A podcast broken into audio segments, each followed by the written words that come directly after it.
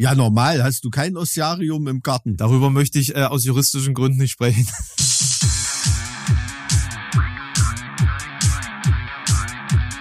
Zart wie Kruppstahl.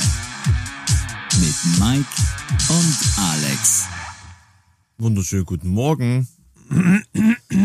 Guten Morgen. Erstmal schön den Schleim aus dem Rachen kratzen, hä? Ja, ich habe heute früh meine Kinder nicht angeschrien, deswegen ist meine Stimme noch ein bisschen untrainiert. Da bin ich heute dran. Wie jeden Früh habe ich meine Kinder nicht angeschrien. Hallihallo. Wunderschönen guten Morgen. Du trägst ein Halstuch. Bist du etwa schon wieder krank, Mike? Nee, nee, nee, das ist nur, weil das so eine, die Jacke kratzt sonst ein bisschen am Hals. Ja, also de, deine Jacken, ähm, die haben auf jeden Fall alle einen ganz eigenen Charakter, möchte ich sagen. Hm, es ist ja wenig verklausuliert. Nee, zu mehr, zu mehr hat's heute noch nicht gereicht, Mike. Aber ich, vielleicht komme ich ja in Form mit dir heute im Gespräch. Ist ja auch Na recht ja. früh und wenn man rausguckt, ist alles eklig und äh. Oh, du, ich habe heute schon ein wunderschönes Sonnenaufgangsfoto gemacht, so mit den Thüringer hü hü bewaldeten Hügeln, die so im, im Nebel liegen. Ach, schön. Sah gut aus, aber gut, was, was weiß ich, hast du eine Siloanlage in der, in der Börde fotografiert oder was machst du da? Also in der Börde hast Ja. du auch schöne äh, Sonnenaufgänge. Ne? Je flacher das Land, desto mehr hast du auch vom Ja Sonnenaufgang. gut, so, ne? so weit nördlich blickst du ja nicht aus Halle. Ne? Das ist ja, wollen, wir es mal nicht übertreiben. Was gibt es dort zu sehen? Das ist ja Hm. auch die Frage. Ne, Von hier Richtung Norden, das nächste, was schön ist, was kommt, ist ja die Ostsee. Okay, der Polarkreis. Gell. Ja, nee, keine Ahnung. Hm. Mike, die Verbindung ist äh, gerade irgendwie, also ich lese sehr oft bei dir einfach nur die Netzwerkbandbreite von M Weichert ist zu niedrig. ja, also es hat, es hat jetzt so ein, kennst du diese animierten Kunstfilme aus den 1920er Jahren, wo man einfach nur irgendwie solche Trapeze und Kreise umherfliegen sieht, das dann so ganz rudimentär aufgenommen ist und irgendwelche Inhalte verbreiten soll, die man aus dem Also das, damal, das damalige Hochreck der, der äh, Animationskunst. Genau, richtig. Genau so sieht das aus. Vor allen Dingen dadurch getragen, dass deine Jacke ja auch noch so eine so ein Muster hat und Also ich habe ein klassisches isländisches Strickmuster an. Ne? Also nicht, dass ihr jetzt irgendwie jemand denkt, ich sitze hier mit einem Ballonseide äh, Bauhausmuster Blouson oder so. Mitnichten. also es sieht aus wie eine expressionistische Animation aus dem frühen aus dem frühen 20. Jahrhundert. Was was Okay. was sich hier mir auf dem Bildschirm gerade äh, Ach darstellt. so. Ja, ja, Hm, genau. ja, ja. Also falls falls dieses Gespräch jetzt etwas verwirrend wird, dann liegt es daran, dass ich jetzt komplett verwirrt bin die ganze Zeit. Na, du fügst dich heute ganz gut ein in deinen Hintergrund. Das sieht ein bisschen aus wie eine Tarnfarbe für deine Wand, dein Hemd heute. Ich möchte heute nicht gesehen werden. In der Düsternis. Ach so. Ah, so ein Vampir, vampirischer Blauschleier ist das irgendwie. das ist äh, nicht, nicht, nicht verkehrt. Naja, da der Himmel gerade so wolkenverhangen ist, kann ich mich noch vor der Sonne hier verbergen, hinter meinen großen Vorhängen. Ja, also ich bin quasi kurz vorm in den Sarg steigen heute. Habe ich neulich eine coole Karikatur gesehen, wo zwei Vampire lästern, dass äh, Schneewittchen im Glassarg liegt. Was das für ein Käse wäre. ähm, hilft ja dann nicht gegen Sonneneinstrahlung. Naja, egal. Aber vielleicht ist das ja so ein Glas, das so Sonnen-UV-strahlungsmäßig besonders abgedichtet Meinst du, Vampire sind nur gegen UV-Strahlung oder gegen Licht in der kompletten Bandbreite? Naja, vielleicht, Das also, ist eine interessante Frage. also ich könnte mir schon vorstellen, dass es nicht alle Strahlung angeht, die da reingeht. Weil, weil, weil sonst wäre es ja jegliches Licht, gegen das sie da Äh, allergisch Keine Ahnung, wurde, Also- das mal, wurde das mal lyrisch oder belletristisch geklärt irgendwie? Gegen welches Art von Licht Vampire? Sind die auch gegen Rotlicht oder gegen Ultraviolett oder Nee, das- gegen welche, also wenn's, gegen wenn, welches Spektrum? wenn dem so wäre, wir hätten sie ja ein Problem. So, also Sonnenlicht schon, also denke ich mal, dass es äh, eben eine Eigenheit des Sonnenlichtes sein muss und dann würde ich ja sagen, dass es eher so Richtung UV-Strahlung geht, oder? Weiß nicht, ja. Äh, äh, mit der Sonnenstrahlung kommt doch ein Haufen anderes Licht Ich- noch mit, ich- ich was wir jetzt nicht wahrnehmen. Ich, ich frage jetzt einfach mal ChatGPT, gegen welches Licht? Ja, weil, ähm, Also Infrarot, ne, das ist eine interessante Frage.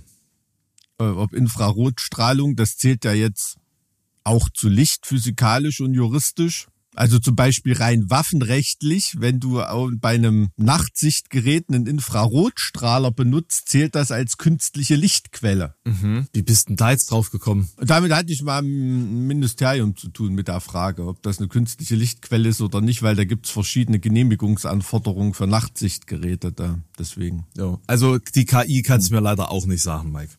Ach, nee, zu nix nützen. Nee, naja. Nee, nee. Also wie googelt man dann heutzutage nicht mehr in der in der hippen Generation, sondern fragt ChatGPT oder Der was? Witz ist, dass man damit wiederum auf einem Irrweg auf Bing landet, ne, weil das googelt ja quasi auf Bing, also das Bing, so. Bing, ja, ja, der mittlerweile ist ja ChatGPT in der Lage, äh, auch äh, Internetquellen zu Rate zu ziehen und äh, benutzt dabei Bing.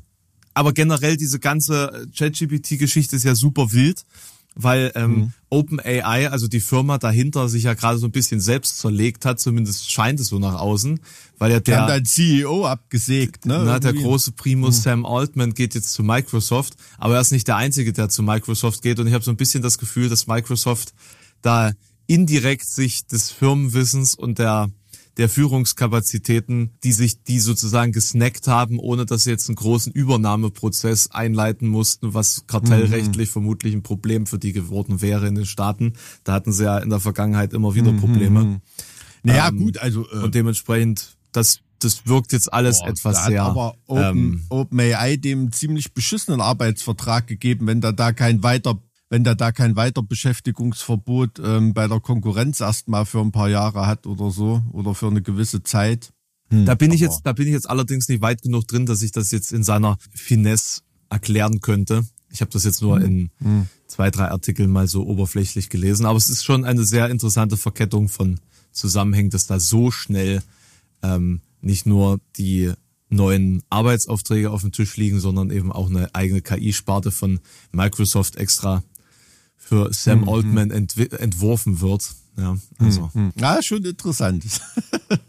Mike, was sind die Themen, die dich die Woche umgetrieben haben? Also für mich aus verfassungsrechtlicher Sicht war es natürlich das 60 Milliarden Urteil vom Bundesverfassungsgericht. Ne? Das hat schon ganz schön reingeräuchert und da haben auch, muss man sagen, Verfassungsrechtler die Ohren angelegt. Also das war schon ein Ding, das ist ähm, in der Geschichte vom Bundesverfassungsgericht schon schon nicht alltäglich, dass da mal so ein Hammer rausgekloppt wird, der mit so einer Absolutheit null Rücksicht auf politische Belange nimmt oder, oder zumindest da irgendwie eine, wie soll man sagen, irgendeine Abmilderung oder irgendeine Frist oder irgendein Scheiß, sondern bam, totgeschlagen. Also das hat ja selbst CDU, CSU hat da ja geklagt, ne?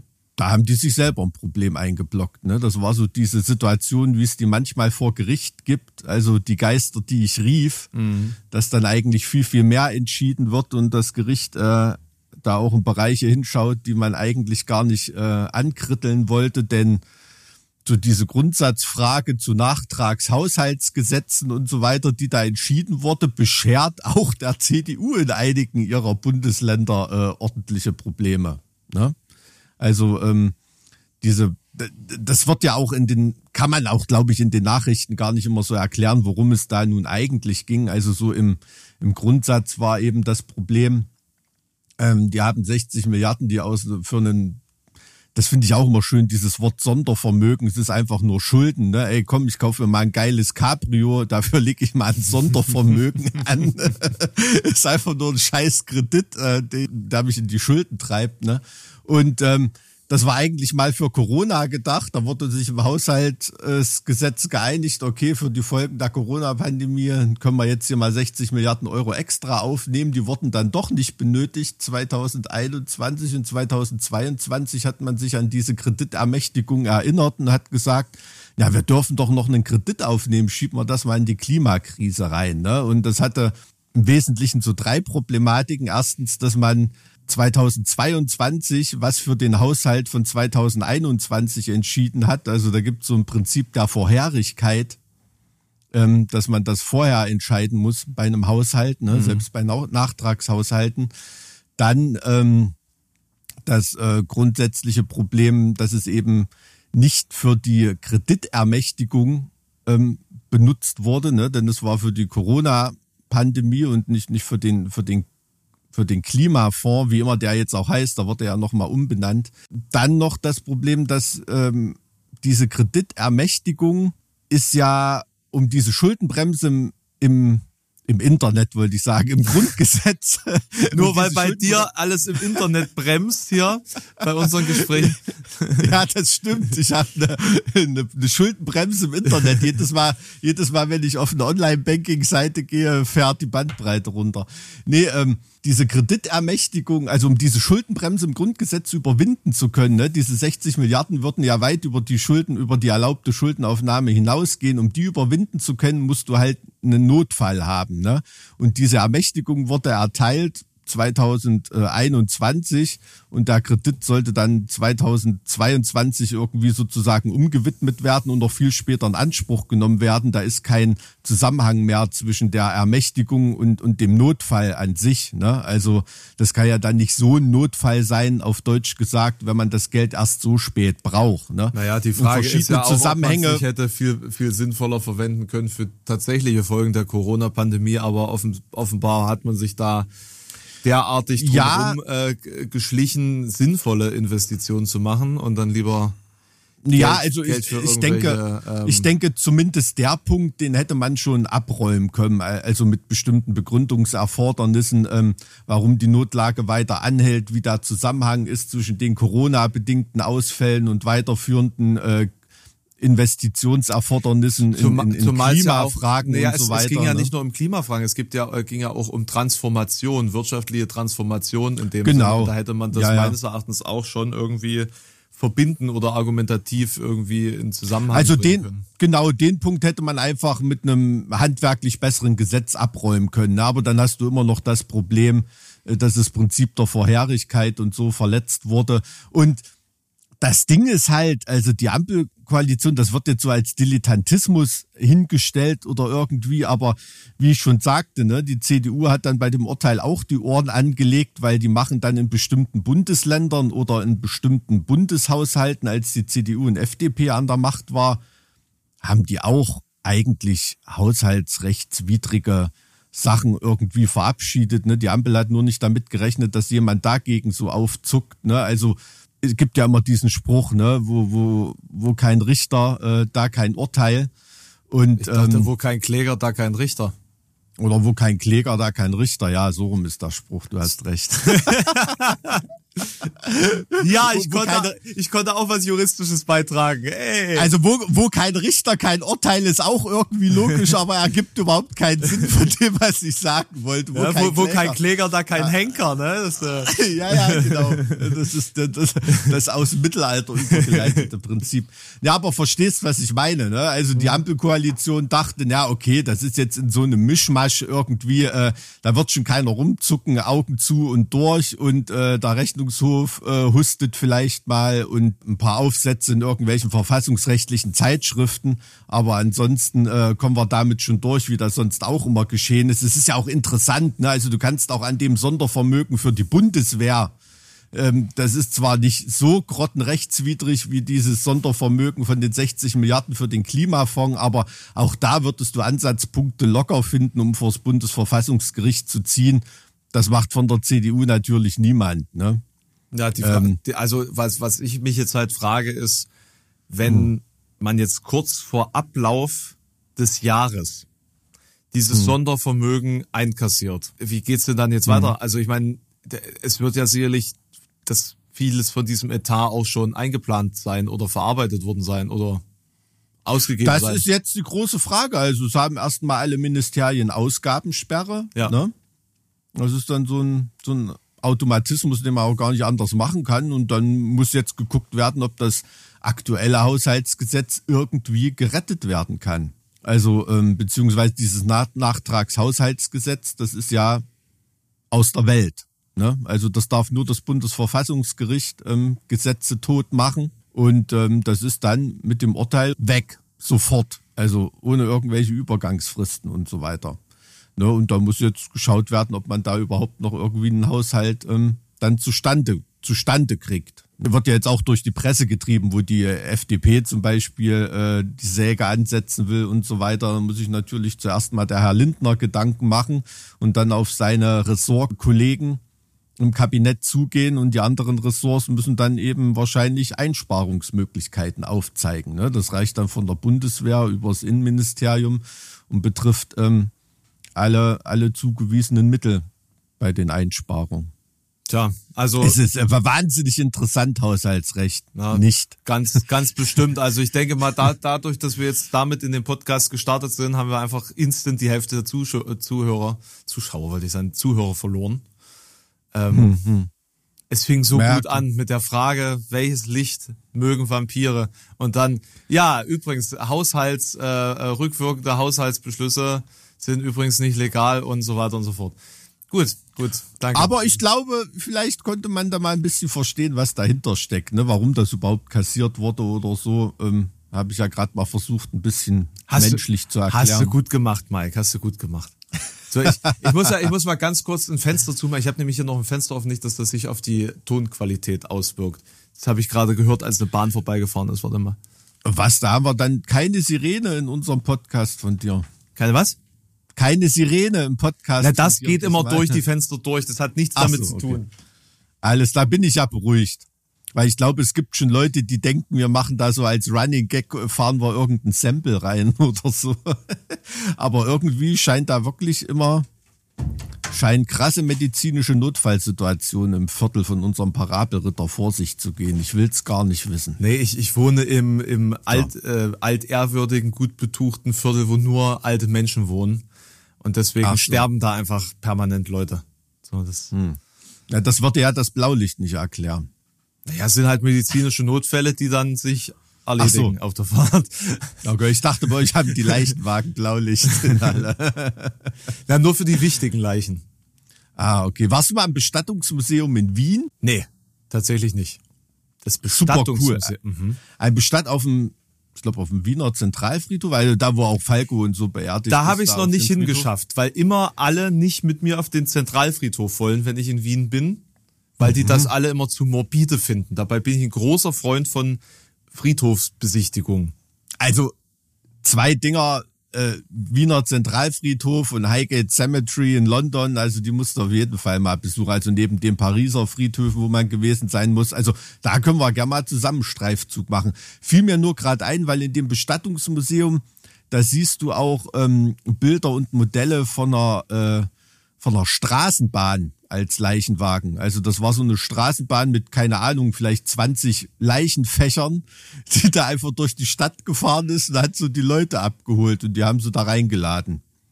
Du weißt nicht, ist einmal am Tag da irgendwie durch die Stadt gefahren und hat dann die Leute zum Friedhof gebracht mit so einer, mit so einer Leichenstraßenbahn. Das finde ich krass. Also, ist natürlich, weiß nicht, ob sie da die, die neuen oder Praktikantenfahrer mit dem Ding fahren lassen, weil der ja nicht mehr so viel kann. Ja üben, ne, kann, genau. Das dass sie erst mal reinkommen, ne. Also, ist ja dann nicht ganz ohne Passagiere, aber so das Klopfen und Meckern hält sich in Grenzen. Ist auf jeden Fall mal. sehr nachhaltig gedacht. Ja, ja. Und äh, das fand ich total interessant, ja. Und das Bestattungsmuseum kann ich nur empfehlen. Das ist sehr interessant. Das ist ein kleines, aber feines Museum.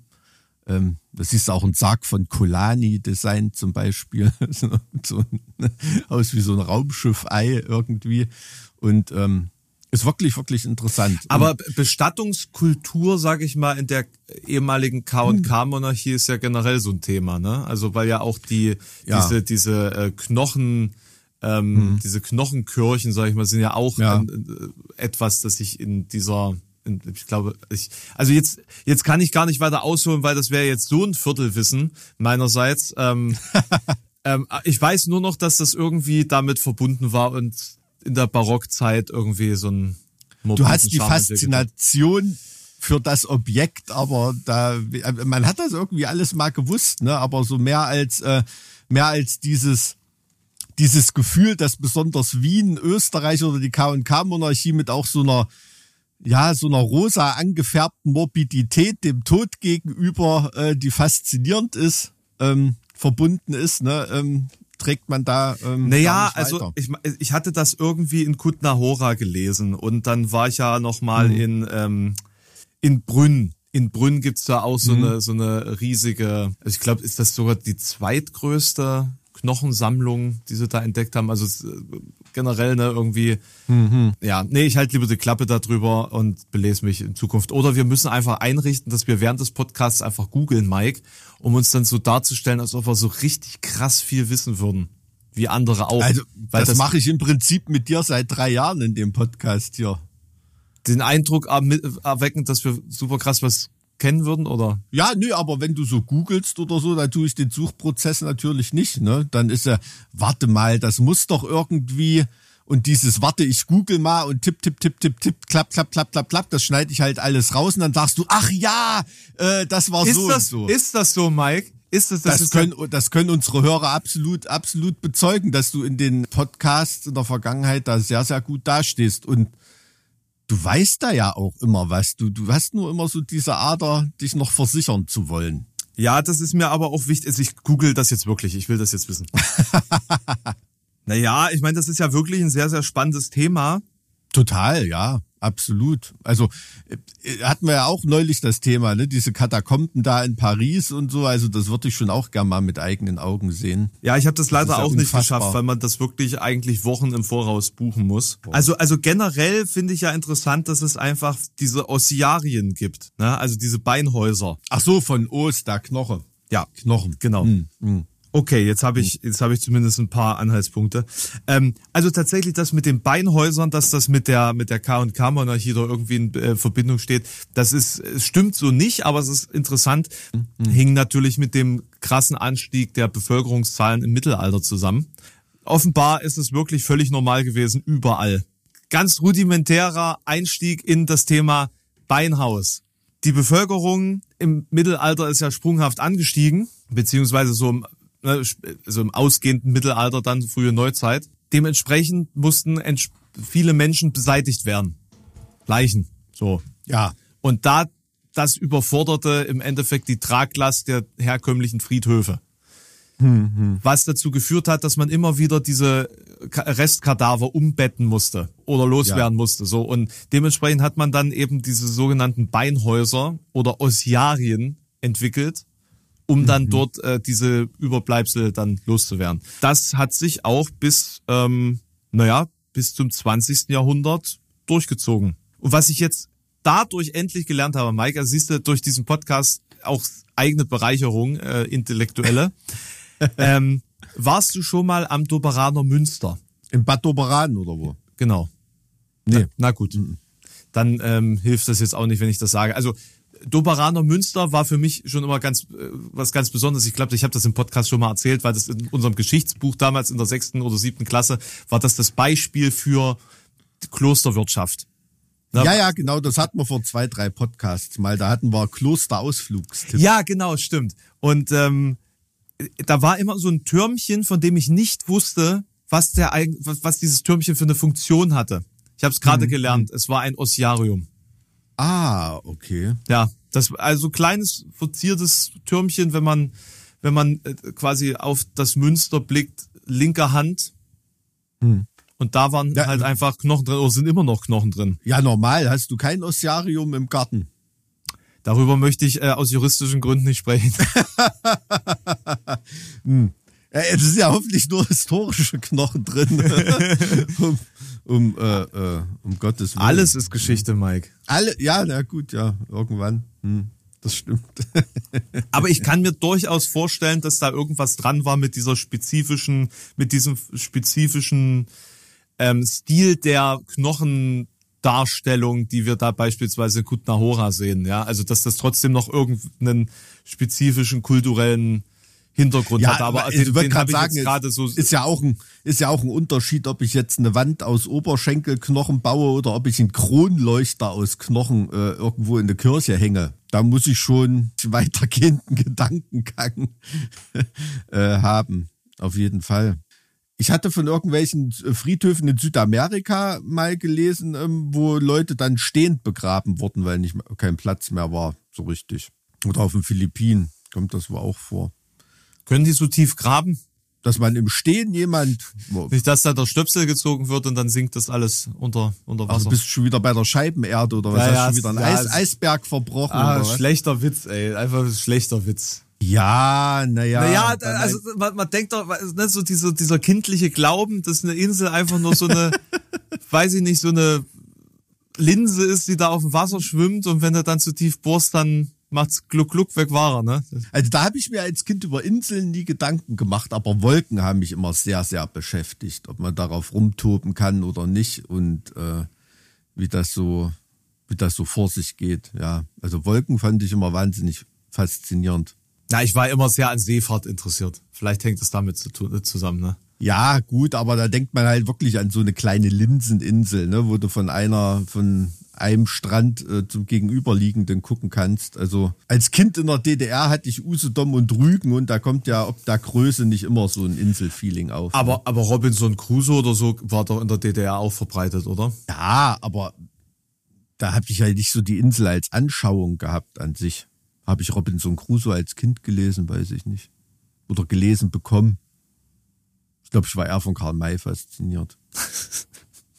Und irgendwelche russischen Entdeckerromane oder irgendwie. sowas Russische Entdeckerromane, sehr spannend. ich Eher, eher kredenzt bekommen. Oh, das, da, das ist tatsächlich eine Rubrik, die mir niemals untergekommen ist. Erzähl mal. Also äh, Entdeckung des, des Sibiriens oder oder äh, quasi. Na, auch durch, durchaus äh, Fantasy-Zeug, ne? Wo dann so ein, ja, da hätten sie bei manchen Romanen auch wirklich Ivan äh, Schul-Wernorov draufschreiben können, ne? weil es schon relativ äh, ge geklaut war. Irgendwelche Kontinente, die entdeckt werden mit Dinosauriern. Ich überlege gerade, wie hieß denn dieses eine Buch, was ich da gelesen habe. Das hat mich immer total fasziniert. Das war so eine, so eine Expedition in verborgenes Land irgendwo weit hinter Sibirien.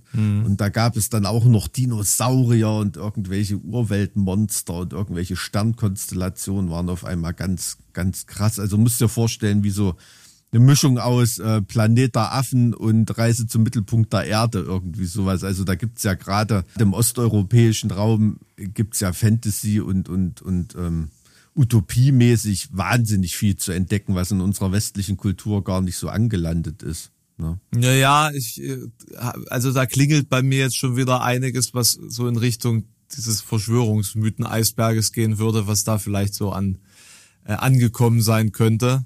Ne? Also Ja, gut, klar. Also, dass da manche, wie meinst du jetzt, dass da Leute irgendwie Science Fiction als Inspiration nehmen, um irgendwelchen da- kompletten Quatsch? das ist ja die Grundlage von Filmen. Ne? Also dass Ja. beispielsweise ähm, so aus diesen Amazing Stories Magazinen äh, einfach so eins zu eins Geschichten, die offensichtlich Science Fiction waren, in diese Verschwörungstheorien übergegangen sind. Beispielsweise die Hohlwelt.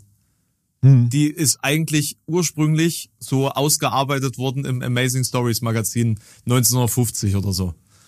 Ah, okay. So, das, das ist halt das, das Skurrile, ne, dass diese, diese äh, äh, fantastischen Gedanken, ähm, aber im, Endeffekt ist es auch Jules Verne, weil der ja schon gesagt hat, man kann zum Mittelpunkt der Erde reisen. Also es ist eigentlich alles aus den, aus den Köpfen äh, von, von ähm, äh, Fantasy- und Science-Fiction-Autoren, äh, was dann irgendwann von irgendwelchen Schwachmaten, die, die eben diese Grenze zwischen Realität und Fiktion überhaupt nicht verstehen können, weil sie es nicht begreifen, weiß ich nicht, keine Ahnung, das dann eben so umwidmen, dass es zu einer Art Verschwörungsglauben wird. Ne? Und wenn ich jetzt denke, ah, oh, ein weit entferntes Land, ähm, äh, Hyperborea vielleicht.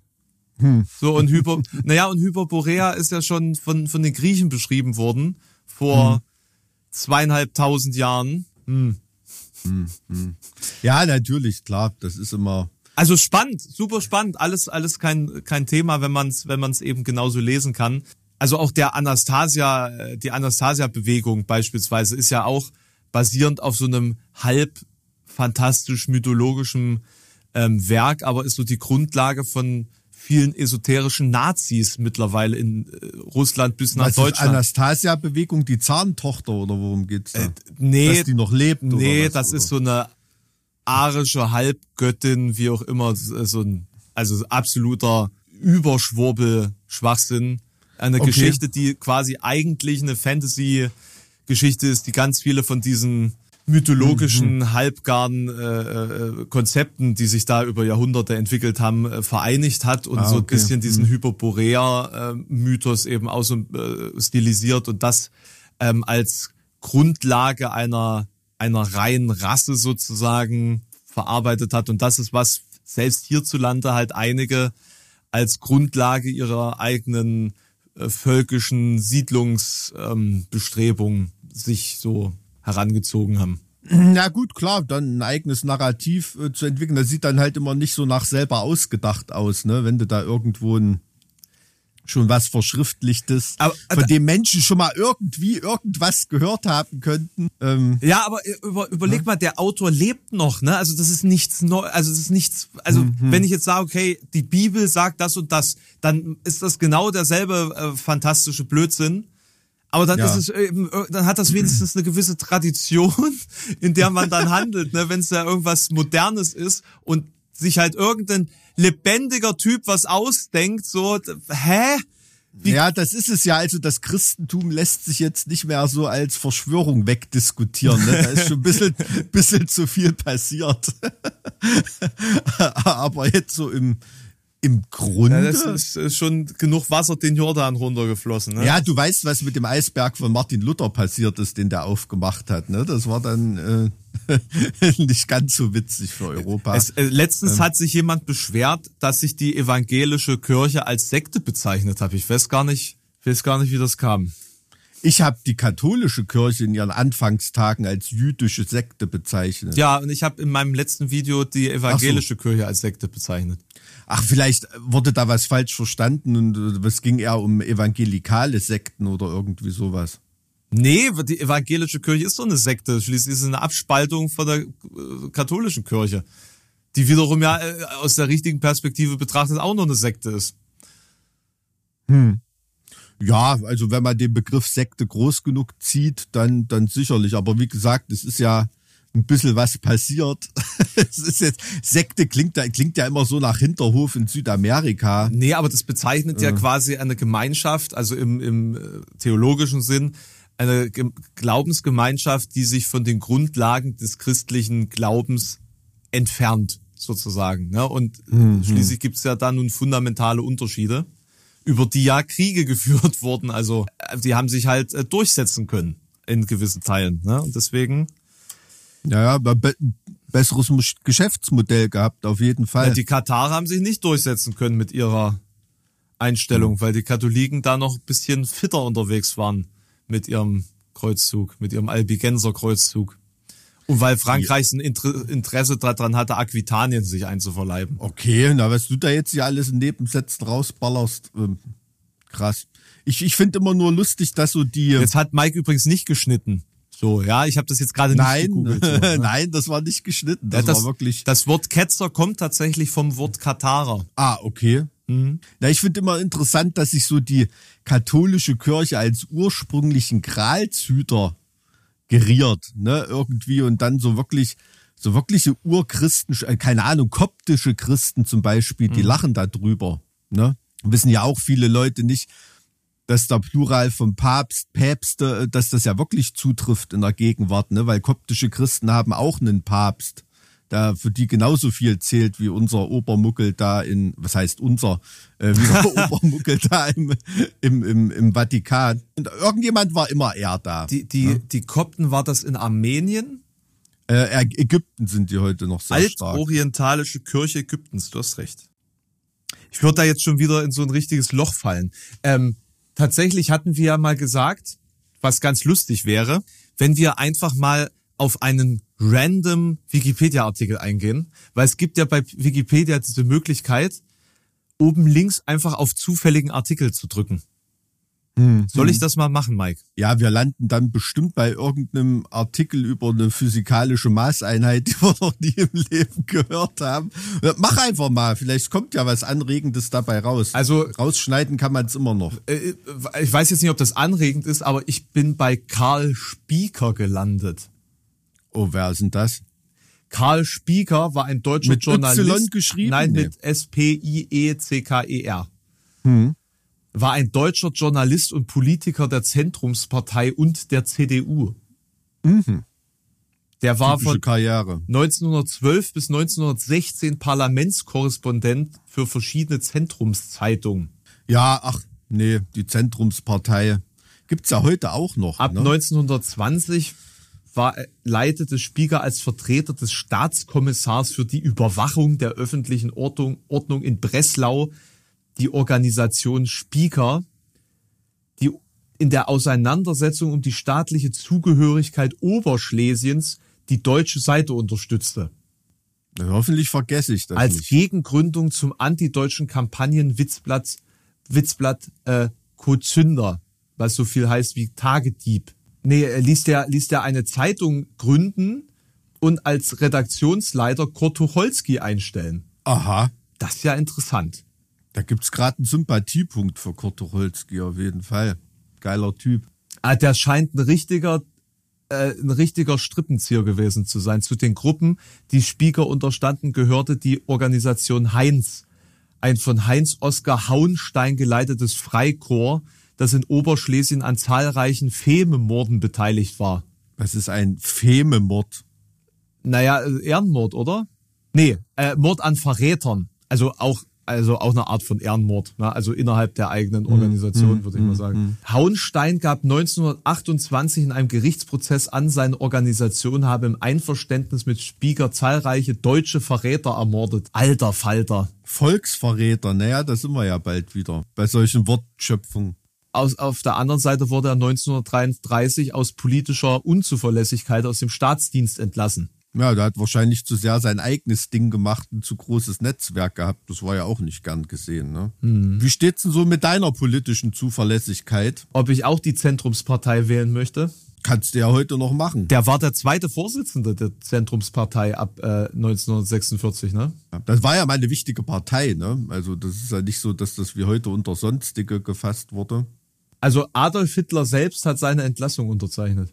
Crazy. Ah, interessant. Also ich finde ich finde sowas immer mal interessant, so Persönlichkeiten, die mal richtig bedeutend waren, aber aus der Geschichte, aus der Wahrnehmung der Geschichte völlig rausgefallen also, sind. Gibt's ja heutzutage auch Beispiele dafür. Ne? Also wenn du zum Beispiel heutzutage war jemand wie Wolfgang Schäuble, wäre so einer.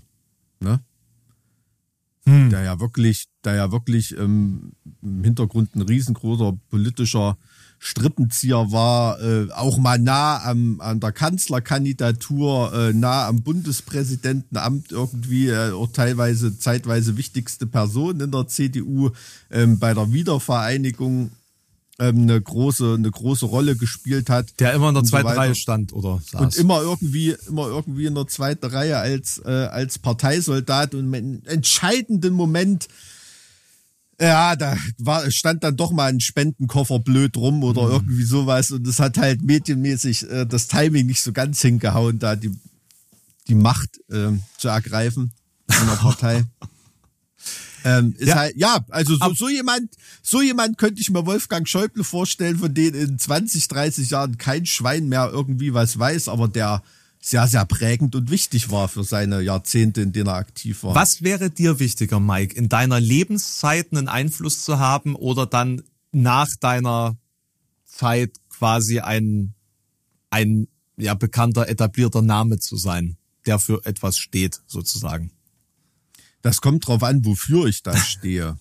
Also wenn so nach, also ich als von Herzen Besserwisser die- würde natürlich dann im Himmel das Herz aufgehen, wenn sich dann später irgendwie beweist, dass mit was, wo ich im Leben äh, keinen Anklang gefunden habe, dann auf einmal das große Ding ist und jeder sieht's ein. Ne? Das wäre natürlich auf lange Sicht gesehen.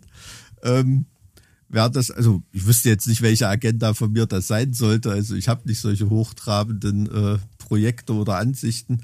Aber verstehst du, was ich meine? Also das wäre vom Grundgedanken her schon irgendwie besser. Aber wenn man jetzt davon ausgeht, dass in keiner Form irgendwie eine bewusste Wahrnehmung dieses späten Erfolges stattfinden könnte nach meinem Tod, wäre mir das natürlich zu Lebzeiten äh, aus pragmatischer Sicht lieber. Ja, wie sieht das bei dir aus? Kann man das nicht so haben wie Chagall? Da, da, deshalb hatte ich im letzten Podcast auch mal als, zum Beispiel als Gegenstück ne, zu, zu, zu Susanna Rendler, ne, also die diese wirklich deprimierende ähm, Biografie, Ja. hatte halt auch mal ein Leben. Aber Susanna Rendler hatte ja nie was. Also wer, weder während ihres Lebens noch nach ihrem Leben so, ne? Das ist ja. Das meine ich. Und, und der Marc Chagall hat irgendwie alles gehabt. Ne? Gut, klar, wie wir schon sagten, der hat im Leben natürlich auch äh, seine, seine Niederlagen und dunkle Momente gehabt, aber so nach einem fast 100-jährigen Leben konnte der einen Strich drunter ziehen und sagen, geil. Ne? Und selbst nach seinem Tod ist er noch jemand. Ne? Also, das ist wirklich fast so vom Level Johann Wolfgang von Goethe. Ne? Also da schreibt ja auch Safranski in der, in der bedeutend, in der derzeit bedeutendsten Goethe-Biografie, ähm, also so der Grundgedanke, der da irgendwie übrig bleibt, das ist einfach die Faszination und Dankbarkeit, dass so eine Biografie überhaupt möglich war. Ne? Dass so ein Leben existiert hat, wie Goethe das gehabt hat. Aber jetzt Goethe bei unserem Kundenservice ranzuzerren, das schien mir da ein bisschen, ähm, Bitte nicht. ja, wollte ich sagen, das schien mir ein bisschen Deutsch-Leistungskursmäßig so. Ich sehe schon genug gelangweilte Schulklassen hier immer durch mein schönes Weimar laufen am Büro vorbei hier. Ja. Deswegen. Wobei so ein kleiner Ausflug nach Weimar, das lohnt sich schon. So für Ja, ja, natürlich, aber nicht wenn du, nicht wenn du lieber mit deinen Klassenkameraden auf Ibiza zum Feiern wärst, ne? Stattdessen bist du mit dem Deutsch-Leistungskurs auf dem Wieland gut in Osmanstedt bei Weimar. Ah, der Witz ist wirklich, wir hm. waren mit dem Deutschleistungskurs in Weimar und haben quasi äh, so einen Stationslauf gemacht, wo jeder zu einer äh, spezifischen Station dann einen Vortrag halten musste. Okay. Da waren wir da einfach den ganzen Tag in Weimar und äh, haben da fünf, 15 Vorträge gehalten. Als interessierter Kulturbürger ist Weimar der totale Wahnsinn, aber ich habe für jeden Gymnasiasten Verständnis, der eigentlich lieber, weiß ich nicht, gerade in der Fitte wäre oder am Strand. Ne? Das ist ja auch normal in dem Alter, glaube ich. Du hattest mich jetzt vorhin gefragt, wie ist es mit meiner politischen, wie war's, äh, Stabilität? Worauf wolltest du jetzt hinaus? Äh, ob du dich auch als politisch unzuverlässig, sag mal mal jetzt nach der, nachdem die AfD nächstes Jahr die absolute Mehrheit in Thüringen errungen hat, ne? und du möchtest weiterhin in politisch in Thüringen publizistisch tätig sein. Und deine politische Zuverlässigkeit wird bewertet. Wie siehst du dich da? Als äh, zuverlässiger Gegner des Regimes. Als zu, also in dem Sinne nicht unzuverlässig, gell, sondern Mhm. zuverlässig einschätzbar. Das ist eine saugute Antwort. Wirklich. Also Chapeau. Finde ich gut. Aber Sehr du- sympathisch und äh, schlagfertige Antwort. Aber du hast natürlich das schon perfekt be begründet, warum er als zu unzuverlässig bezeichnet wurde. Ja, nicht weil er nicht äh, vielleicht auch ähnliche politische Ziele hatte, sondern weil sein Netzwerk einfach zu groß war und er eine, eine Gefährdung dargestellt hätte. So. Ja. Ist ja, äh, im Endeffekt schon fast nett, dass man ihn nicht aus dem Weg geräumt hat. Aber vielleicht wäre das aus dem Wegräumen mit zu vielen Problemen verbunden gewesen und da hat man es dann auf so eine diplomatische Art und Weise gelöst. Ja, ja, das stimmt schon. Also in, in dem Sinne hat er wahrscheinlich zu viel sein eigenes Ding gemacht. Ist ja seine eigene Agenda gehabt. Ne? Weil das ist ja, das ist ja in politischen Fragen ähm, von Leuten, die sozusagen Emporkömmlinge sind, ist es ja, wann tut sich der Hoffnungsträger und Adjutant dann zum Usurpator aufschwingen, ne? Zum, zum Thronräuber und äh, das ist ja in der Po- Politik eigentlich immer ein Vatermord. Das- ne? es ist also auch- anders hat das Angela Merkel bei Helmut Kohl ja auch nicht gemacht. Ja, es ist ja nicht umsonst eines so der, der großen literarischen Grundthemen, die da so bedient werden, ne? Der, der Vatermord. Mhm. Ja, ja, absolut. Also es ist auch in der ganzen in der, in der DDR-Geschichte oder in der in der Geschichte des Politbüros, äh, da der KPDSU und so weiter, da hat ja nie, also außer, glaube ich, von Honecker zu Egon Krenz war das nie irgendwie eine, selbst das war eher so eine, so eine bisschen gepushte Ablösung irgendwie, ne? Und wenn man sieht, was da für Mord und Totschlag da teilweise in der, in der Sowjetunion unterwegs war, ähm, wo noch Beria zur Seite geschafft wurde, äh, bevor dann Khrushchev ran konnte und so weiter und so fort. Also schon interessant, ne? Also da war dann Gorbatschow wirklich eine Ausnahme, der dann eher so aus Vernunftgründen mal das Ruder übernommen hatte, weil sie keinen Bock hatten, dass dann innerhalb von drei Jahren der nächste stirbt. War das wirklich so? War das wirklich so oder ist das uns nur jetzt aufgrund seines historischen Erbes nicht so bewusst, dass es da Seilschaften und alles Mögliche gegeben hat? Weil ich kann mir nicht vorstellen, dass irgendjemand in der Sowjetunion einfach so an die Macht gekommen ist. Das kann doch nicht sein. Der muss doch auch eines Dreck am Stecken gehabt haben. Äh, Gorbatschow. Ja. Ja, galt eigentlich als relativ unbelastet und auch als relativ ungefährlich. Also als der an die Macht kam, da war erstmal äh, in Geheimdienstdossiers und, und so weiter ein großes Fragezeichen. Ne? Mhm. Also wenn da jetzt Ronald Reagan gefragt hat, äh, wer ist denn das? Ne? So, oder ähm, das war, war erstmal ein großes Fragezeichen. Man konnte den gar nicht so, ähm, gar nicht so richtig einschätzen, weil die politisch Tradition, unzuverlässig. ja, nee, nee, das, das, das wahrscheinlich nicht, aber es war natürlich ein junger Funktionär und da war ja, glaube ich, ähm, äh, wenn ich mich nicht irre, Andropov, Tschernjenko, die sind ja da wirklich im Jahrestakt gestorben, dann die Generalsekretäre, ne, die dann folgten ähm, auf Brezhnev. Und äh, so konnte das da ja eben nicht weitergehen. Ne? Und deshalb, aber das politische Erbe von Gorbatschow in Russland, wie gesagt, da ist ja in, in Deutschland immer noch hoch angesehen, aber so die andere politische Bewertung gilt er eigentlich als ziemlich führungsschwach, ahnungslos. Ich habe da auch eine totale, totale Divergenz zwischen meiner Sympathie für den und wenn du liest, was er so gemacht hat, wie wenig Ahnung er eigentlich von Sachen gehabt hat, das war vielleicht auch seine Stärke. Aber ich meine, schau mal, in, in einer Situation, in der du eigentlich in Russland deine Macht sichern willst, wollte der den Russen das Saufen abgewöhnen. Also musst du dir mal vorstellen, du willst in, Ru in Russland gegen Alkoholmissbrauch vorgehen. Das ist, als ob du in Deutschland ein Tempolimit von 30 auf Autobahn einführen willst. Ne? Also das ist im Prinzip ist das machtpolitischer Selbstmord, Ja. also vom Rückhalt in der Bevölkerung gesehen. Also ohne jetzt Und man muss es ja auch dieses immer- Klischee reiten zu wollen, aber so lief es damals wirklich. das ne? Klischee reiten zu wollen, aber es stimmt ja. Also es ist ja jetzt, es ist ja nicht erfunden. So, ne? Ja, nee, also das Klischee ist, jeder Russe ist ein Alkoholiker, das ist natürlich völliger Quatsch. Aber wenn du den Russen Alkoholkonsum abgewöhnen willst oder so eine Art Prohibition einführen, solche Bilder schwankten da ja durch das Land, ähm, das geht natürlich gar nicht. Ne? Ja, na, zumal, wenn das offensichtlich das Einzige ist, das manche äh, bei Laune hält. Ja, heute hat man eher das Klischee, jeder Russe ist ein Hip-Hopper, ne? wenn man so in die, in die deutschen Charts der letzten Jahre guckt, aber na gut, egal.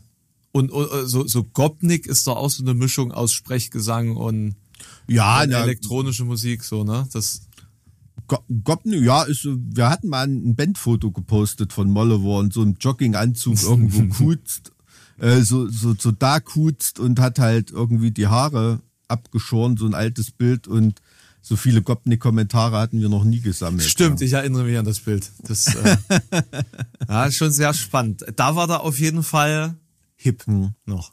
Und wieder. Total, ja. Ja, ja.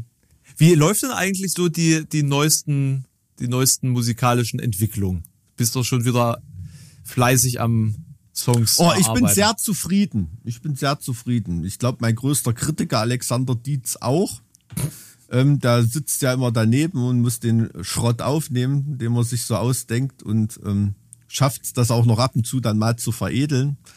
Ähm, aber ich bin sehr, wirklich, also wir sind zufrieden, geht gut voran, macht, macht großen Spaß gerade Songwriting für eine neue Platte. Auf jeden Fall. Also ist eine sehr, sehr kreative Phase und man freut sich jedes Mal ähm, auf den nächsten Studiobesuch, weil man schon neue Ideen hat und äh, schauen will, was dann passiert mit einem Song. Ne? Und das ist auch immer so in diesem Schaffensprozess, es ist halt wirklich, man kommt da absolut nicht zur Ruhe, bis man so einen Song als Demo zur Seite gelegt hat, wo man denkt, okay, jetzt halte ich ihn erstmal für fertig, legst ihn jetzt mal drei Monate weg und dann hörst du es dir nochmal an. Ähm, dann merkt man da nochmal, geht man den Song nochmal ganz anders durch. Aber bis man dort gelandet ist, dass man das Demo erstmal weglegt, ist ein, ach, ist ein wahnsinniges Halskratzen. So, man fühlt sich am ganzen Körper irgendwie hippelig die ganze Zeit, weil man das noch nicht so richtig gezwungen hat, diese Songkonstruktion, dass sie fließt und einen mitnimmt und so weiter. Also es ist fast wirklich wie ein Bild malen, wo sich Konstruktionen wehren und man noch Ja. bestimmte Lösungen finden muss und ähm, das ist, äh, also der Schaffensprozess ist immer das Aufregendste für einen Künstler. Es entscheidet wirklich, ähm, hat mein Kulturminister gesagt, äh, zwischen Sieg und Niederlage, zwischen Leben und Tod für einen Künstler. Ne? Das ist wirklich, also. Also der erste Entwurf sozusagen findet für dich alleine im stillen Kämmerlein statt und wenn du dann so Skizzen hast, fährst du dann zu, zu ähm, Ali und dann. Ja, es ist nicht, ja, das, das passiert. Manchmal passiert es auch, dass ich direkt dort irgendwas anfange. Man hat auch manchmal nur eine Idee im Kopf oder hat einen geilen Song äh, äh, im Autoradio gehört, ähm, ähm, als man da gefahren ist und denkt, Mensch, sowas könnte man doch auch mal ausprobieren. Ne? Das ist dann das berühmte ähm, Beeinflusstsein von irgendjemanden. So passiert das meistens. Also da gibt's verschiedene Ansatzpunkte. Mit manchen Songs fahre ich fast fertig im Kopf hin und andere Songs, da habe ich manchmal nicht mal einen Anfangsriff. Ne? hast du schon Anfang. Geschichten, die erzählt werden sollen? Ja, habe ich, ja.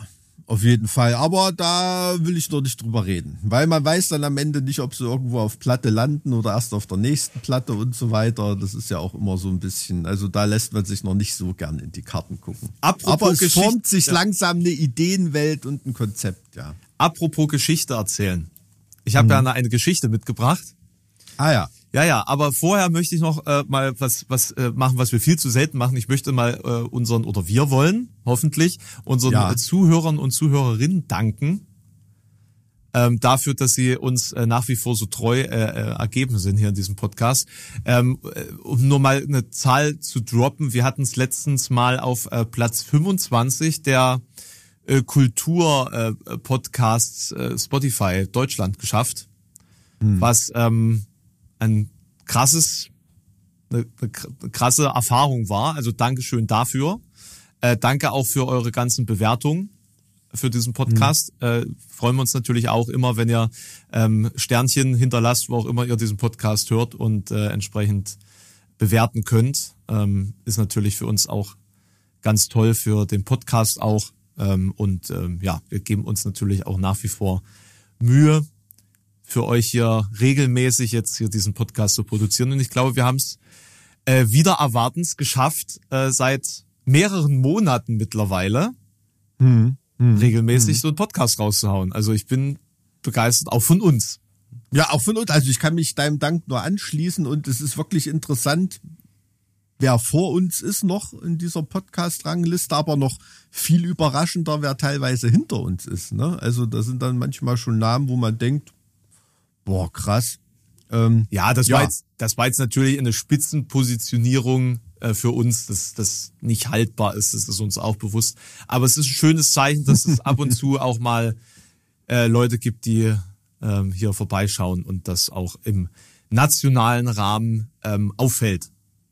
ja, Also das, absolut. Und das ohne Simultanübersetzung, sondern rein nur äh, Native Ostdeutsch Ja. Speaker. Ausschließlich. Menschen aus Thüringen und Sachsen-Anhalt und Sachsen äh, geben diesem Podcast eine solche Position. Ja, das wollen wir mal nicht. Nein, hoffen. das, das glaube ich auch nicht, dass dem so ist. Ähm, Ja, wir haben ja angekündigt, dass es äh, Karten äh, zu erstehen gibt für unsere Veranstaltung am ne, äh, äh, wann, wann war's doch gleich? 13.12.. 13.12. Ähm, in Jena abends. Äh, ihr findet den Link zum Kartenvorverkauf übrigens in den Show Notes. Oh. Okay, also ich kümmere mich darum, das landet im Link unten und das funktioniert. Tipptopp. Na, bin ich gespannt, Genau. Also- wer denn so kommt. Genau, also es wird nur 30 Tickets geben, mehr kommt in diesen kleinen Raum nicht rein. Das wird ein sehr privates, ähm, ähm, eine sehr private Situation, wo wir einfach auch mal testen, ob wir das überhaupt wollen. Ne? Und falls Ja. das was wird, vielleicht passiert es dann nochmal. Vielleicht aber auch nicht. Vielleicht wird es die einzige Sitzung sein, die wir da gemeinsam abhalten. Na, da bin ich ja gespannt. Ja, auf jeden Fall. Positiv gespannt. Auf jeden Fall.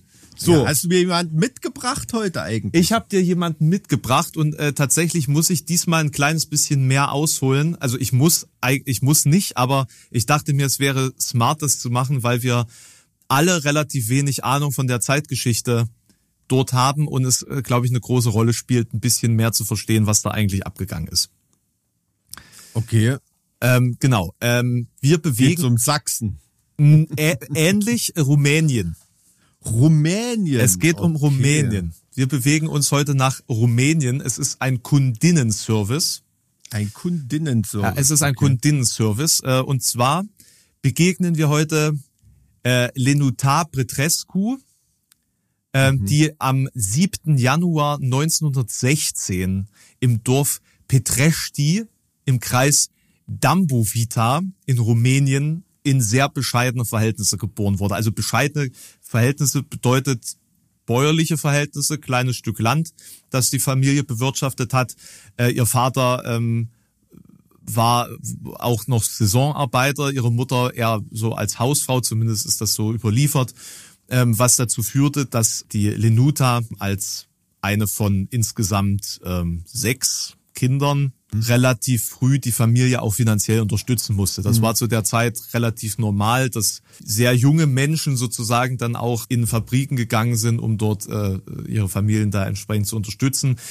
Bei ihr war es so, dass sie die Volksschule bis 1930 besuchte mit durchwachsenen Ergebnissen, sage ich jetzt mal, und dann mit 14 Jahren dann direkt nach Bukarest zum Arbeiten ging. Und zwar in eine Textilfabrik. So. Also okay. 1930er Jahre Textilfabrik Bukarest.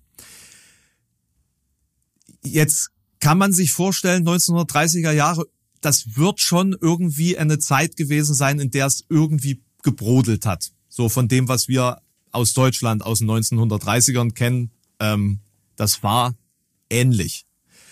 Und als Arbeiterin ist sie dort auch relativ schnell politisiert worden. Sie hm. trat hm. nämlich bereits in den frühen 1930er Jahren der kommunistischen Partei Rumäniens bei. So. Okay. Die kommunistische Partei Rumäniens war damals noch so eine absolute Splittergruppe. Also politisch nicht wirklich relevant, sage ich jetzt mal, aber radikal verfolgt von der Regierung. Weil man hm. natürlich auch äh, in der nahen Sowjetunion gesehen hat, was da so passiert, wenn die Kommunisten an die Macht gelangen. Ne? Und ähm, da muss man sich, muss man sich vorstellen, ähm, äh, im, im Sinne von radikaler äh, Beobachtung und Verfolgung, mhm. als diese kommunistische Partei sich dem Komintern angeschlossen hat, also der kommunistischen Internationalen, so äh, auf dem Parteitag 1921, da wurden alle, die an diesem Kongress teilgenommen haben, alle verhaftet. Jeder Einzelne. Also die wurden alle quasi polizeilich verfolgt und bespitzelt. Okay. Und äh, jeder wurde da im Nachgang verhaftet. Also das war wirklich eine sehr ähm, strikte Überwachung.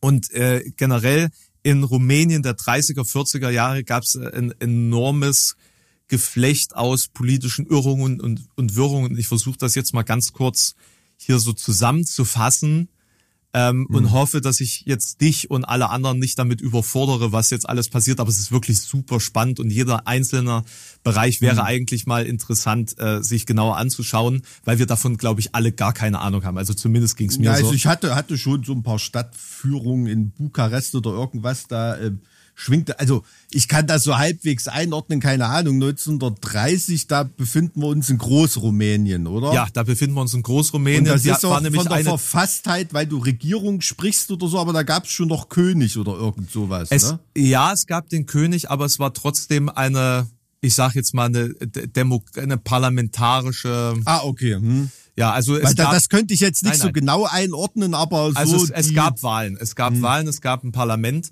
Ähm, mhm. es, Großrumänien, tatsächlich, Rumänien war einer der Gewinner tatsächlich des äh, Ersten Weltkriegs, hat wahnsinnig mhm. große Gebietsgewinne äh, gemacht, ja. ähm, vorübergehend zumindest. Ähm, und es gab auch natürlich, äh, wie in vielen anderen Ländern in Europa zu diesem Zeitpunkt, eine faschistische, eine faschistische Bewegung in Rumänien. Aber ja, dies, ja. dies äh, speziell, hast du denn schon mal davon gehört? Von, der, der, faschistischen Bewegung. Der fa faschistischen Bewegung in Rumänien. Naja, weil also ich, ich, ich weiß, dass das insbesondere in, äh, äh, in Bessarabien und so weiter, da hat die Wehrmacht ja auch äh, mit rumänischen Armeen zusammen gekämpft. Ne? Also die waren ja dann erst später im Zweiten Weltkrieg auf die äh, sowjetische Seite gezwungen aber ursprünglich. Na, pa ähm, pass auf, da dann, pass auf, dann erzähle ich's dir. also das war ein verklausuliertes Nein. Ähm, es gab nämlich da äh, die Legion Erzengel Michael. Ne, das sagt mir nichts. Na, die äh, Legion Erzengel Michael unter Corneliu Celea Codreanu. Das war sozusagen der Führer Rumäniens, also zumindest äh, in seiner Vorstellung der Führer Rumäniens. Äh, allerdings sehr interessant, sehr christlich ausgelegt. Und auch anders als Hitler oder Mussolini beispielsweise kein großer Redenschwinger, sondern eher ein meditativer Typ. Also es gibt Okay. tatsächlich auch nur eine einzige Aufnahme von einer Rede von ihm, weil er meistens geschwiegen hat und zur meditativen Einkehr sozusagen so ein äh, äh, angeregt hat. Also die Bewegung hatte so einen spirituellen Hintergrund irgendwie, was nicht darüber hinwegtäuschen soll, dass es einen bewaffneten Arm gab, nämlich die Eiserne Garde. So, die Eiserne Garde, die wurde auch äh, gegründet ähm, von, von Codreanu, um eben dann seine politischen Gegner an, anderweitig ähm, loszuwerden. Und es kam, nachdem sie gemerkt haben, naja gut, wir kriegen das jetzt hier nicht außerparlamentarisch hin, zu einer Wahl 1937. Und da wurden beispielsweise die Faschisten der Christlich-Nationalen Partei gewählt und auch die Partei Codrianus, also alles fürs Vaterland, alles für das Vaterland hieß die. Ähm, das war die drittstärkste Kraft. Die haben dann sozusagen einen äh, ziemlichen politischen Rutsch da verursacht ähm, und hätten dann dementsprechend Rumänien auch in eine äh, in eine Richtung geführt, die höchstwahrscheinlich auch an die Seite äh, Hitler Deutschlands geführt hätte. Allerdings kam es dann zu einem Putsch. So, aber das ist sehr interessant, ähm, denn dieser Putsch ging von König Karol II. aus. König Karol II. der Zweite, interessanterweise, hieß eigentlich Karl und war der älteste Sohn von Ferdinand von Hohenzollern-Sigmaringen und Prinzessin Marie von Edinburgh, die übrigens die Tochter des Herzogs Alf, äh, Alfred von Sachsen-Coburg-Gotha war. Wollte ich nur mal ganz kurz erzählen. Also es ist tatsächlich äh, hier so ein bisschen ne, wieder so ein äh, paneuropäisches adligen Geflecht. ähm, Ja, Sachsen-Coburg und Gotha immer dabei. immer Fall, abso ja. absolut krass vernetzt. So, die schafften das dann, die Regierung zur Abdankung zu zwingen und haben dann selber äh, sozusagen, ähm, also der Karol Zweite hat dann selber sozusagen eine Diktatur installiert. Also er hat quasi die eine Diktatur im Beginn abgesetzt, um eine eigene Diktatur zu gründen. Und äh, auf der anderen Seite, es gab ja diese eiserne Garde. Zu welcher Jahreszahl sind wir jetzt? 37, Äh, sieben- sieben- Anfang sieben- 40 oder? Ja, ja, genau. Sie, sie, So sieben, so, so, sie, nee, noch nicht 40. Moment. Moment. Okay. Wir reden jetzt hier von 1937 bis 1940. Länger war diese Phase nicht. Es ist, Okay. es ist wirklich super verworren. So, ähm, der lässt Codreanu inhaftieren und weil es dann zu einem Mordanschlag auf, äh, war glaube ich ein Uni-Professor oder so, kommt durch die Eiserne Garde, lässt der Codreanu halt einfach hinrichten.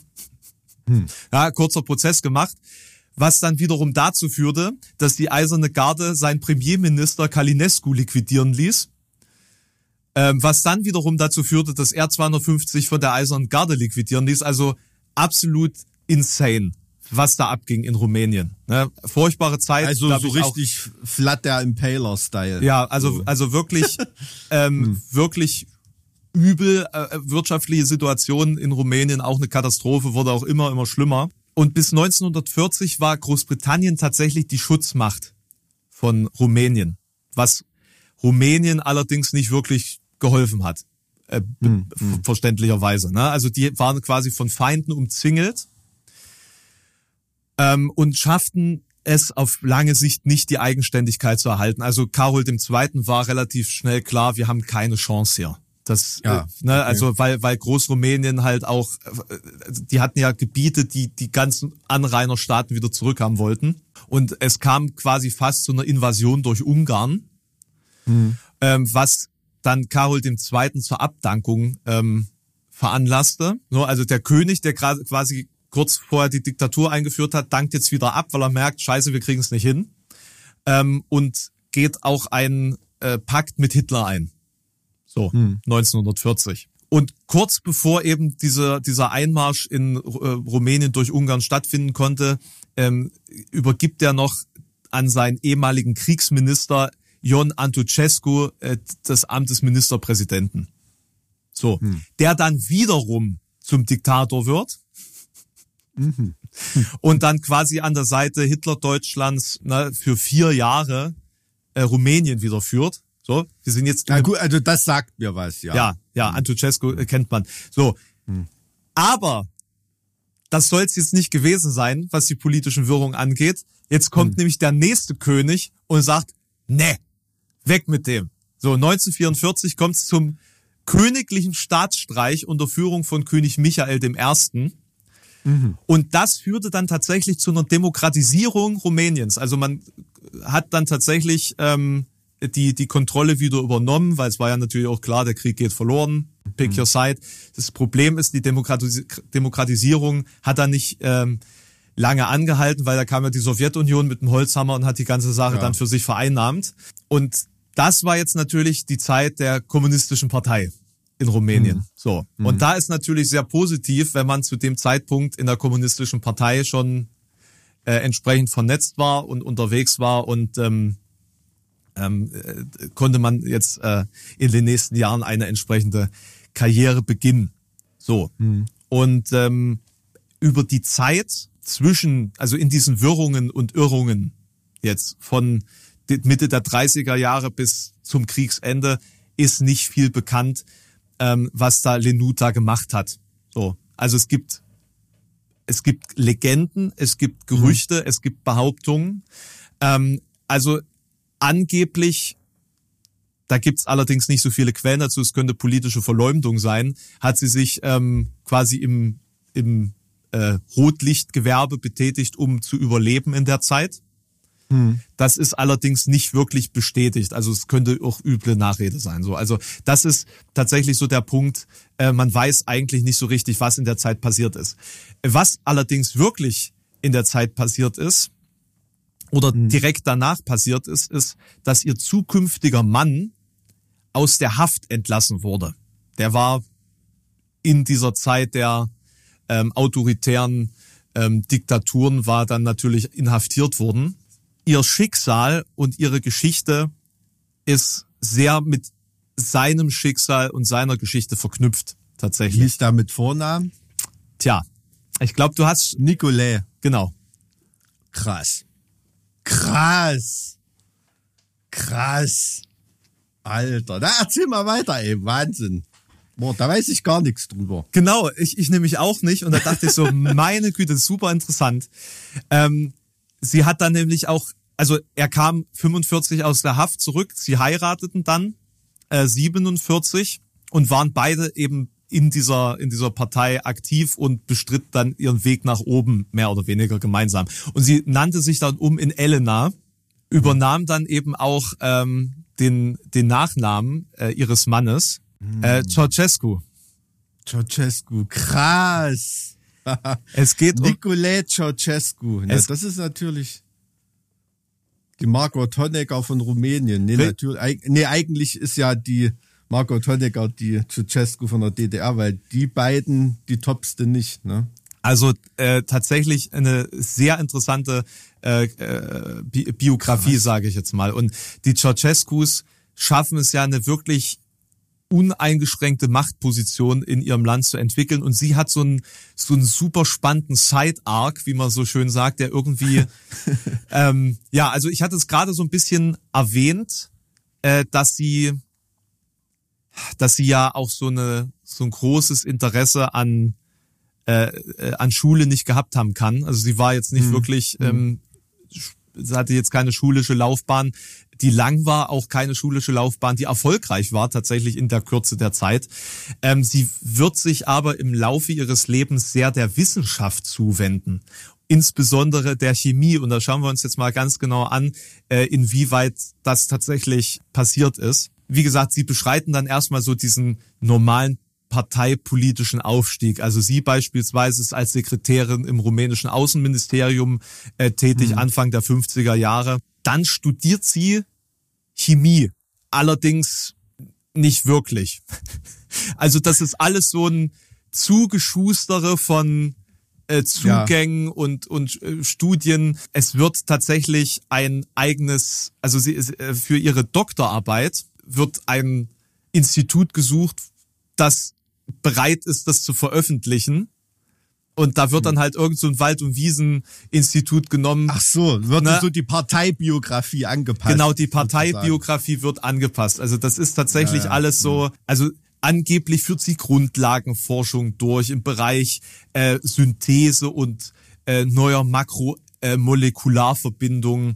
Ähm, und das mhm. wurde da groß diskutiert und es gab dann Kongresse, wo sie äh, quasi äh, ihr, dem Fachpublikum ihre Ergebnisse ähm, äh, mitteilte. Das scheint allerdings im Laufe dieses Lebens und ihrer äh, wissenschaftlichen Karriere immer so gewesen zu sein, dass sie eben andere Leute das für sich hat schreiben lassen, beziehungsweise auch es gab eine Menge Publikationen, wo sie dann als ähm, Hauptpublizierende eingetragen wurde, obwohl das scheinbar mhm. überhaupt nichts damit zu tun hatte. Tatsächlich hat sie dann 1964 sogar ein eigenes Institut sogar übernommen mhm. ähm, und dort dann geforscht. So 1967 hm. wurde sie dann tatsächlich Doktor der makromolekularen Chemie. Mhm. Ähm, und äh, ja, übernahm dann die Koordination des rumänischen Bildungs- und Ausbildungssystems. Also sie, sie wurde dann sozusagen als die, die diese ganzen äh, Ehrungen und Titel und das Studium an und für sich eigentlich nur zugeschustert bekommen hat, wurde dann die Oberchefin des Bildungsapparats. So Krass. und und dann ähm, verstarb irgendwann äh, der damalige Regierungschef der rumänischen äh, Partei. Das war 1965. So, das ist wieder dieser diese Vatermord-Thematik, die du vorhin ins Spiel gebracht hast. Also ich will jetzt gar nicht so viel über Ceausescu und seinen Weg reden, aber die beiden sind ja zusammen im Endeffekt aufgestiegen. Ne? Also die mhm. sind ja wirklich so ein ähm, Gespann gewesen. Ähm, und bei ihm war es so, er hat diesem Parteichef sehr viel zu verdanken. Und äh, es wird auch äh, gerätselt, ob da mehr war zwischen denen. Aha. Ja, ja, ja, ja. Also das äh, habe ich jetzt äh, letztens noch so gehört, äh, dass dieser äh, Giorgio Day äh, und Ceausescu vielleicht sogar eine romantische Beziehung gehabt haben sollen.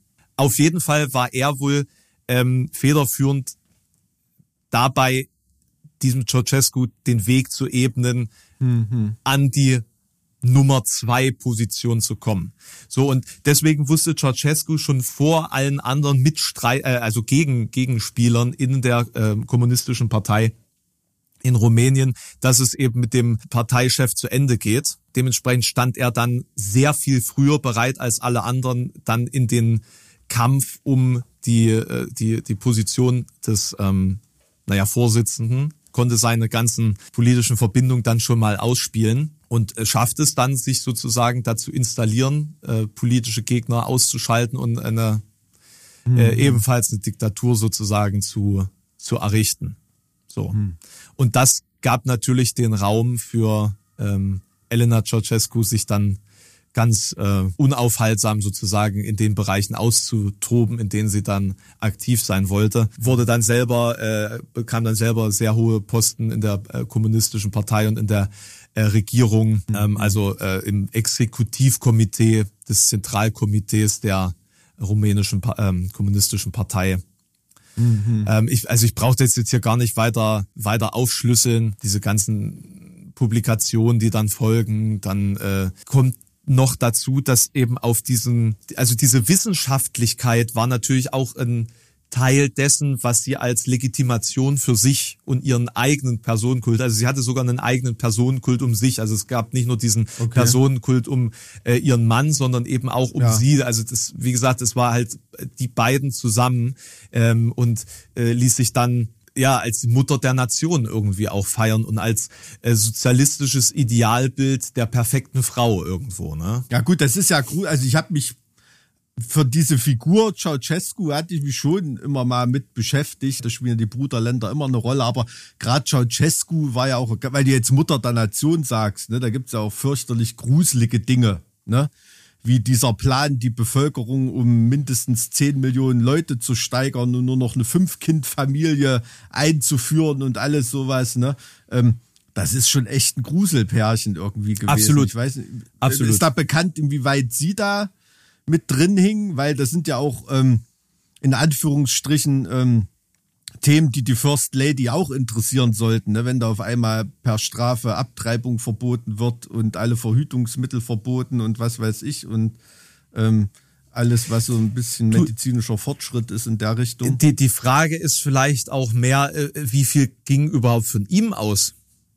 Ach, okay. Und wie viel war, war vielleicht auch das Gedankenkind seiner Frau? Also, das, Ach, das, war das Tandem so gestrickt? ja, ja, also Ah, nee, okay. das, schau, das ist der, das ist der Punkt, das ist das, was ich so ein bisschen hier auch ähm, ähm, versuche damit darzustellen. Also sie selbst ist ja äh, auch ein wichtiger führende, äh, an wichtiger führender Stelle in dieser Partei aufgerückt. Sie selbst hat sich einen Personenkult geschaffen. Die hatten ja auch so richtig absurde Titel. Ceausescu wurde ja Sohn der Sonne genannt und unser irdischer Gott und solche Geschichten. Titan der Titanen. Okay, ähm, krass. Und sie wurde ja ähm, kühne Wissenschaftlerin und Forscherin mit internationaler Anerkennung auf dem gesamten Erdball genannt. Das ist ja fast Nordkorea-Style, so von der Titulage her, ja. Ja, also, aber das, was du meinst, ist äh, quasi auch mit diesem wissenschaftlichen Ansatz. Also ich könnte mir schon vorstellen, dass da auch äh, seine Frau da mit drin steckte, ne? Also diese ähm, diese Steigerung der Geburtenrate, was dann eben äh, sogar zu Nahrungsmittelknappheit führte, ne? Also zu wirklichem zu wirklichem Leid, was auch lange nachwirken sollte, ne, im Hinblick auf überfüllte Kinderheime beispielsweise. Also da wirklich Ja, ja. viele, viele persönliche äh, Tragödien äh, nach sich gezogen, Straßenkinder. Also das ist ja, äh, ich glaube, nach wie vor ein, eine ganz große Katastrophe, rumänische Straßenkinder. Der Punkt ist, dass sie auch in absurden Luxus gelebt haben.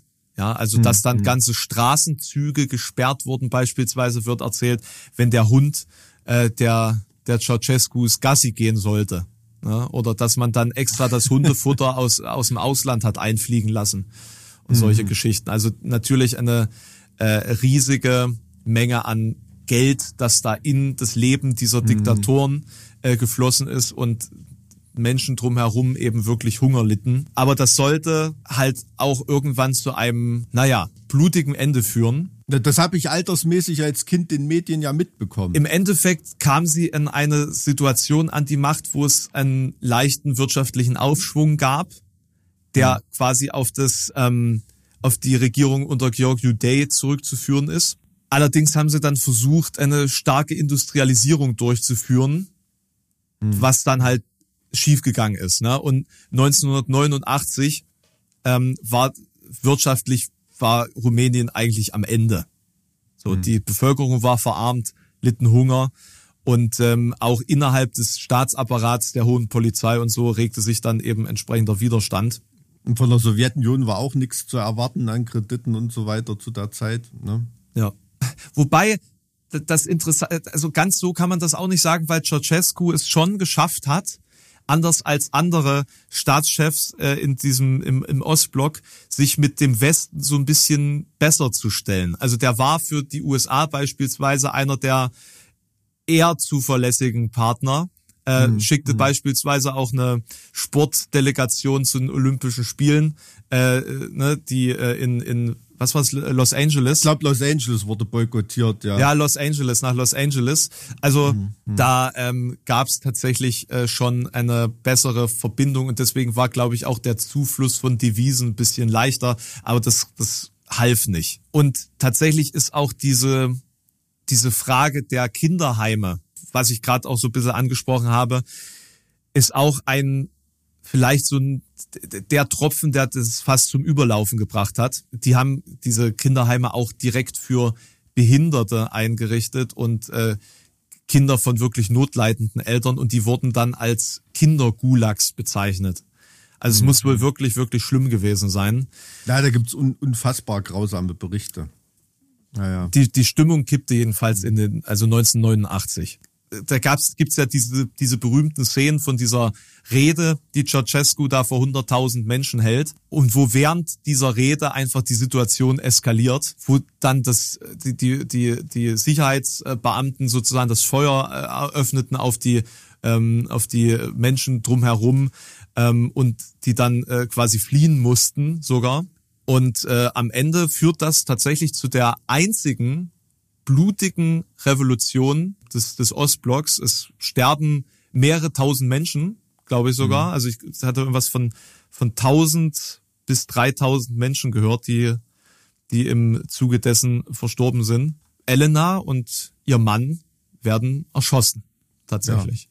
Ja, wie gesagt, ich, da kann ich mich, ich kann mich dran erinnern, als Kind, äh, wenn ich die Nachrichten gesehen habe, also über diese, das waren ja, muss ja wochenlang gegangen sein, also besonders diese Securitate, ne, also diese, ähm, dieser rumänische Geheimdienst, ähm, die haben erbitterten Widerstand geleistet, ne, und das waren da wirklich bürgerkriegsartige Szenen und ähm, von einem Militärgericht sind die, glaube ich, äh, verurteilt. G genau, worden, ne? genau. Also es war wirklich äh, richtig kurzer Prozess und Also das, das Ergebnis stand doch vorher fest. Also es ist jetzt nicht so, dass Und es ich weiß das Prozess heute war. noch, ich weiß das heute noch als Kind, das wurde auch wirklich knallhart in den Nachrichten gezeigt, ne? wie der erschossen mit seiner Frau dort liegt. Also da war nichts gepixelt, gar nichts. Da- dazu wollte ich- wirklich Bäm. Also das hat mich als Kind ultra schockiert. Da, dazu weiß wollte noch. ich noch was sagen. Das ist tatsächlich eine interessante mediale Geschichte auch, weil, wie gesagt, ja auch diese Live-Übertragung der diese, diese, dieser Ansprache, wo dann die Stimmung gekippt ist, die die existierte ja. Also man konnte live mitverfolgen, was da vor sich ging. Und ähm, äh, beispielsweise der MDR sagt, dass es im Endeffekt die weltweit erste TV-Direktübertragung einer Revolution war, was da stattfand. Ja, so kam einem das wirklich vor, ja. Ähm, es gab eine, eine Beispiels, be- beispiellose Fake News Kampagne tatsächlich, ähm, weil die, die, die Führung, die dann quasi die, die Macht an sich riss, die warnten vor Terroristen und geschulten Ceausescu-Getreuen, die den, die den Diktator da äh, eben um jeden Preis verteidigen würden. Und das quasi live im Fernsehen. Also es wurde im Fernsehen vor den von den Sukzessoren da ein, eine äh, Revolution eben auch herbeigeredet und auch gezeigt, wo dann beispielsweise die Gewalteskalation stattfand. Und diese Regierung hatte ihr, ihre Kommandozentrale auch in einem Fernsehstudio beispielsweise. Das, Ah, okay. das, was da passiert ist, genauso äh, eben nicht rechtens war mit der Erschießung, mit dem Scheinprozess, mit der Art und Weise, wie sie dann wiederum die Macht ergriffen haben und wie das danach dann weiterging. Äh, da gibt's jetzt schon wieder genug Abhandlungen und, ähm, sagen wir mal, äh, Augenzeugenberichte. Ne, es ist jetzt nicht so, die Ceausescu sind weg, jetzt herrscht hier Demokratie und äh, Gleichheit. So war es mit, nis- mitnichten. Ne? Ja, aber das zeigt eben auch, dass es schon im Ostblock eine der diktatorischsten Situationen war. Ne? Und in diesem Hass gegen dieses Ehepaar Ceausescu war das natürlich auch möglich, Ja. ne? ähm, diese, diese Grundstimmung zu erzeugen. Also so nehme ich es wahr. Ja. Ja, also ähm, üble Geschichte, üble Zeit. Ähm, Krass, also da war das wirklich ein, ein Bauernmädchen aus sonst woher und na, war war äh, Ceausescu selbst nicht auch Bauernjunge? von seiner Abstammung, das weiß ich nicht. Keine Ahnung. Ja, äh, drittes von neun Kindern des Kleinbauern Andruta Ceausescu. Ah, okay. Also wirklich der typische kommunistische Werdegang. Krass. Krasse Nummer. Also in, interessanter, interessanter Zeitabschnitt und Regionen, die du uns da heute entführt hast. Krasse Nummer. Ja, ich dachte, ich könnte ja vielleicht mal eine Kundin erwähnen, die vielleicht nicht äh, so positiv Ja, also auf in jeden Fall eine, Erinnerung geblieben ist. im, völlig wertfrei gesagt eine bedeutende Frau. Ne? Also ähm, muss man da ehrlich so sagen. Aber wie gesagt, das ist für mich wirklich auch ein Stück äh, Kindheitserinnerung. Ich kann mich da wirklich dran erinnern, an dieses Ende von denen und ähm, dass die da, diese Erschießung, wie das gezeigt wurde, ähm, die Bilder, boah, war, war wirklich krass. War wirklich krass. Ja, ich erinnere mich da auch dran, also weil das ja auch was ist, was was dann äh, später auch immer wieder. Äh, und da gezeigt und da wird. hat man auch ähm, ja da war schon so auch eine eine echt kühle Stimmung ne weil weil man da auch in der DDR und so weiter sich überlegt hat Alter wie das hier auch hätte laufen können Mhm. ne weil diese ewigen Kämpfe da mit der Securitate und so weiter das war ja auch wirklich nicht schön ne die haben ja da wirklich auch Leute gefoltert und mit grausamsten Methoden vorgegangen um die ähm, Bevölkerung einzuschüchtern also war Naja, das, das, Also- das volle Diktaturbesteck. Ne? Also das ist jetzt Ja. natürlich in der Erzählung ein bisschen zu kurz gekommen, weil ich mich jetzt konkret auf ihren Lebenslauf bezogen habe, aber das muss man jetzt natürlich noch dazu rechnen. Ne? Also Ja, ja. Krasse Scheiße. Ja, und man muss ja auch sagen, zu einer also wenn ich das richtig in Erinnerung habe, zu einer gewissen Zeit war ja Ceausescu auch echt ein Hoffnungsträger und beliebt in der Bevölkerung. Ne? Also wie sich das dann über die Jahrzehnte gedreht hat. Ja, auch dieser Kurs zur Industrialisierung hat ja erstmal auch was mit Aufbruch zu tun, aber dass es halt so komplett ja. vor die Wand gelaufen ist. Ne? Das war Auf jeden Fall ähm, inter sehr interessantes Land Rumänien, geschichtlich und auch landschaftlich und so weiter. Also ich freue mich immer, wenn man eine Einladung bekommt zum Rockstadt äh, Festival. Ja, das konnte dem jetzt natürlich nicht gerecht werden. Hier so eine kleine Zusammenfassung von Dingen, die ich da mal gelesen habe. So äh, klar, aber ja. so als kleiner kleiner Exkurs. Kleine Anregung. Vielen, vielen Dank dafür, mein Guter. Du, ich muss jetzt zum Reifen wechseln. Ich hoffe, ihr habt eure Winterreifen auch schon alle drauf. Ich bin auch sehr spät dran dieses Jahr. Das war einfach, das Wetter war zu gut, zu lange. Ja, die Leute dann, mit Allwetterreifen, die äh, grinsen jetzt schüttelnd. Mittlerweile weiß man halt wirklich nicht, warum man in Deutschland noch Winterreifen braucht, ne? Für einmal Schnee im Jahr. Das ist. Ähm ja, naja, so ist es halt. Gut, in Thüringen, hier bei uns in Bergen ist schon noch ein bisschen akuter, aber ja. naja. Ich hab Allrad wird es eigentlich auch mit Allwetterreife rumkommen. Scheiß drauf. Ich habe keinen Bock mit der Versicherung zu fighten. Auch ein Punkt. Alles klar. Bis zum Gut. nächsten Mal. Und denkt an Tschüss. den Link unten in den Show Notes. Ja, ciao. Tschüss. Alles ist Geschichte, Mike.